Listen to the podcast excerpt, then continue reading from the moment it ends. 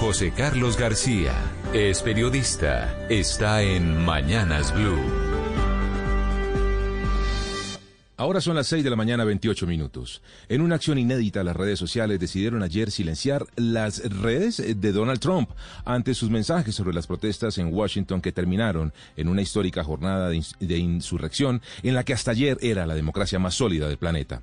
Pero antes que felicitar o aplaudir a Facebook, Instagram, YouTube o Twitter por su acción, lo que hay que decir es que las redes sociales tienen una altísima responsabilidad en lo ocurrido ayer en los Estados Unidos.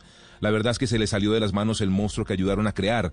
De ayer es el reflejo de la maquinaria de las noticias falsas, de acusaciones sin sustento, del discurso de odio, de la supremacía blanca que por años las redes dejaron florecer en sus plataformas. Un monstruo que ayer salió de la cueva de los grupos ocultos de Facebook y de los grupos de chat de WhatsApp para mostrar su más tenebrosa cara en forma de una horda que dejó cuatro muertos.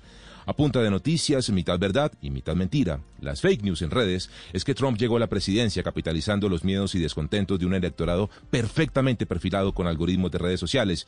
Y por más de una década, esas plataformas hicieron caso omiso, miraron para otro lado, cuando ese líder las aprovechaba para diseminar su discurso de odio contra la diferencia y la inclusión, contra los latinos, los negros, los chinos, los activistas del cambio climático, contra los trabajadores extranjeros y contra la misma democracia y el estamento electoral. Una bomba digital que ayer explotó y que ahora sale en Facebook y demás, disque a limpiar, y quedar como los héroes por silenciar por unas horitas a su mayor creación. Necesitamos más pruebas del poder desmedido y sin control de las redes sociales, de lo urgente que es imponer medidas de control a esas plataformas. ¿Acaso no tenemos en Colombia ejemplos tangibles de maquinarias de odio, de noticias falsas y de bodegas de polarización que manipulan descontentos sociales para convertirlos en vandalismo?